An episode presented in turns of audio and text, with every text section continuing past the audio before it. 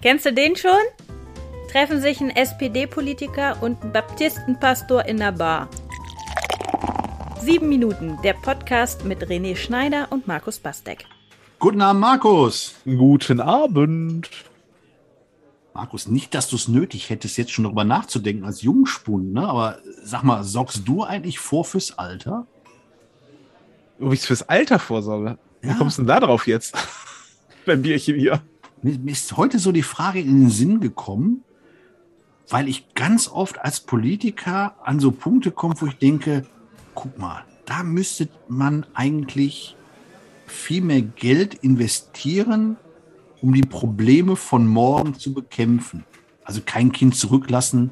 Der ein oder andere ältere Hörer oder Hörerin wird sich daran erinnern, war ja mal so ein Schlagwort der SPD in Nordrhein-Westfalen mit, mit Hannelore Kraft. Die Idee war, das, was du heute investieren kannst für die Kinder in eine gute Ausbildung, darin, dass die eben nicht irgendwie äh, ja, hinten rüberfallen, ist gut angelegtes Geld, weil wenn das irgendwann dann mal schief geht, dann wird das alles viel, viel teurer, weil sie keinen ja. Abschluss machen, weil sie keine vernünftige Berufsausbildung machen und, und, und.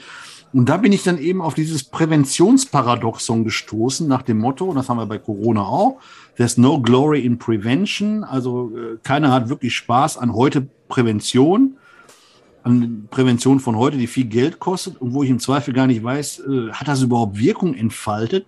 Weil das Maximale, was du erreichen kannst, ist, dass du am Ende keine Probleme hast.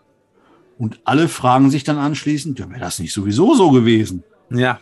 Ja, ja. Da kam ich eben oft auf die Frage, das gleiche ist ja mit der Rente. Ne? Also sorge ich wirklich vor oder sag mir, ach komm, lass noch so lange hin, bis dahin wird sich schon irgendwie was ergeben. Lass uns lieber das Geld für Bier bei Hertha ausgeben. Ja, ja. Ja, ich, ich weiß, was du meinst, ja. Und es ist ähm, tatsächlich, kam mir auch schon öfter mal der Gedanke, wer weiß, was für gute Leute schon gute Sachen getan und entschieden haben, präventiv, ähm, dass es, dass bestimmte Katastrophen eben ausgeblieben sind. So, ne, das ist, ähm, äh, sich das so mal zu denken und du weißt es halt einfach nicht, ne? Das ist, äh, das ist ganz, äh, im Klimawandel ist es ja dasselbe. Das Hauptargument was immer ins Feld geführt wird gegen Maßnahmen, die wirklich was bezwecken, wirklich das 1,5 Grad Ziel einhalten würden. Es sind immer die Kosten. Es sind immer die Kosten. Dabei sagen alle seriösen Institute und Wissenschaftler, dass die Klimafolgekosten viel höher sein werden. So. Also, ähm, wenn du Arbeitslose hast, die früher äh, ähm, Kohlebagger bedient haben oder im Atomkraftwerk gesessen haben oder, ah nee, Atomkraftwerk ist ja jetzt grün, habe ich ja, stimmt, ganz vergessen. Aber CO2-mäßig sicherlich. Die in, in, in CO2 produzierenden Berufen gearbeitet haben und die sind jetzt arbeitslos, dann ist das ja nicht ähm, ähm, alle sind traurig, weil die arbeitslos sind, sondern dann ist ein finanzielles Problem. Ja, die musst du auffangen, die müssen von irgendwas leben, die musst du äh, sozialverträglich irgendwo ne und so weiter. Das sind ja Kostenfragen. Es geht ja um Geld bei der Sache und ähm, und nicht irgendwie um traurig sein über irgendwelche Jobverluste. So, zumindest auf äh, volkspolitisch, volkswirtschaftlicher Ebene so. Ähm, und und diese Kosten sind ein Witz gegen das, was wir haben, wenn wir jährlich ähm, so eine Art Ahrtal-Katastrophe haben. Ja, so. Und, ähm, und alle seriösen Leute sagen das. Und das ist trotzdem immer noch das Hauptargument, dass die Leute sagen, das kostet einfach zu viel Geld. Nee, sorry, das geht nicht. Das Geld haben wir nicht so, ne? Und, ähm, und das ist, das ist ja genau dieses Paradoxon. Genau das sehen wir ja jetzt auf, auf der ähm, A45, ne, wo jetzt 60, ich glaube 60, 60 Brücken müssen da erneuert werden. In Worten? Und ich frage mich, ähm, ob 20, äh, also ob, äh, ob es schon 5 Grad wärmer ist, wenn diese neuen Brücken stehen. und dann sowieso nur noch von Flugtaxis überflogen werden oder so. Ich, ähm, also, das ist, das ist echt krass. Und wenn du mich fragst, wie ist es eigentlich mit meiner persönlichen Vorsorge, ist es tatsächlich so, ich, ähm, ich bin da. Ähm, du bist vernünftiger. Nee, eigentlich gar nicht. Also, je nachdem, was du für, für vernünftig, als vernünftig bezeichnest. Also, ich, ähm, ähm, ich betreibe, ähm, ich oute mich jetzt mal, dass ich hier so gut wie keine Altersvorsorge betreibe. So, ne? Ich habe, äh, ich, ich weiß, dass, ich, dass die gesetzliche Rente mir keine Reichtümer bescheren wird im Alter. Es gibt eine, es gibt so eine Zusatzrente, sowas, eine Art Betriebsrente für, für, für Pastoren. Sowas gibt es halt bei uns in unserer Kirche. Ähm, da, da zahlt man automatisch ein, wenn man als Pastor unserer Konfession arbeitet. Ähm, so, das also, sieht, äh, das Geld kommt also gar nicht auf mein Konto, sondern ist schon vorher weg. Das heißt, das merke ich gar nicht, dass ich das bezahle, sozusagen. Und, äh, und das ist eine, das ist alles, was ich dann finanzieller Altersvorsorge mache. Ne? Hat auch ein bisschen was mit, ähm, mit der Frage zu, also mit einer grundsätzlichen Frage zu tun, auch mit einer grundsätzlichen Glaubensfrage. Können wir auch nochmal erörtern. Ich ja, für mich, ja für, für mich ist das eine absolute Glaubensfrage, ob ich, ähm, ob ich das glaube, was äh, ähm, äh, dass Gott mich versorgen wird. So, ja, ich weiß, das klingt sehr naiv in den Ohren von Leuten. Fatalismus wird der eine oder andere sagen. Ja, ja, das klingt naiv in den, in den, in den Ohren von vielen, vor allem von in den Ohren eines Atheisten muss das wahnsinnig bescheuert klingen.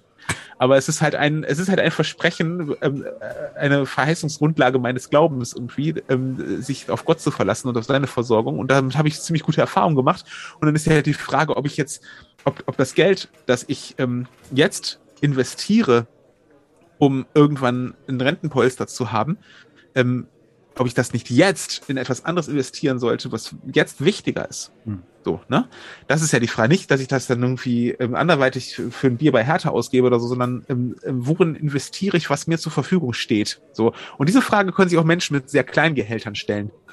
So, ne? Worin, also wo, hm. wo, wo nehme ich das Billigste, weil es gerade reicht? Oder und wo ist es mir wichtig, dass ich, dass, dass da mein Geld hingeht. So, das, bisschen, was ich habe. So. Und ähm, von daher, ich finde eine ganz andere Form der Altersvorsorge ähm, viel spannender, nämlich ähm, für seine Gesundheit vorzusorgen und oh. sich, äh, ja, wir hatten ja neulich jetzt die Folge mit mit Ernährung und sowas, ne? Also äh, sich sich zum Beispiel so zu ernähren, mich. die und, veganische und, Ernährung, ja und, und so mit sich umzugehen dass man eben nicht irgendwie mit, mit Renteneintritt äh, die ganzen Volkskrankheiten durchmacht. Du kannst dich nie, natürlich kannst du dich nie äh, zu 100 Prozent absichern durch eine gesunde Lebensweise gegen Krankheiten. Die können auch einfach so kommen. Ja, ähm, die können auch schon in dir drinstecken. Ähm, es kann alles passieren. Du kannst auch mit, mit Renteneintrittsalter direkt einen ganz schwierigen Krebs kriegen und ähm, ne, gar keine Frage. Als ob man das, das kann man nicht verhindern, aber man kann es schon beeinflussen. Ne? Man kann schon eine, eine, Richtung vorgeben. Und genauso ist es ja auch mit finanzieller Vorsorge. Machen wir uns nichts vor. Ähm, die ist auch, das ist auch keine Garantie. Ja, so ist auch, äh, so, nur du, du machst was, was dir jetzt vielleicht ein gutes Gewissen macht und, ähm, und morgen vermutlich dir was bringt. So. Und das kann man eben auch auf andere Art und Weise als mit finanzieller Investition machen. Ne?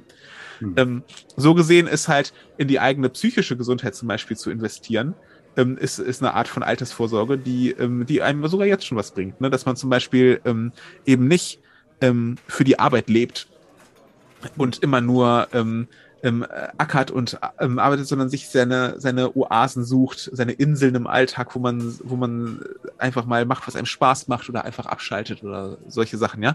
Einfach, einfach, sage ich. Ich weiß, dass es nicht einfach ist, aber ähm, ähm, da bewusst zu sagen, ich ähm, äh, gehe in eine Art von Prävention, nämlich indem ich mir, mir und den Menschen in meinem direkten Umfeld was Gutes tue, mit dem Potenzial, was mir zur Verfügung steht, ähm, das hat was auch von Prävention und äh, aus meiner Sicht viel interessanter als, als Geld auf irgendein Depot zu legen, wo ich das dann die nächsten 30 äh, Jahre nicht sehe, um dann zu sagen, jetzt habe ich 200 Euro Rente mehr.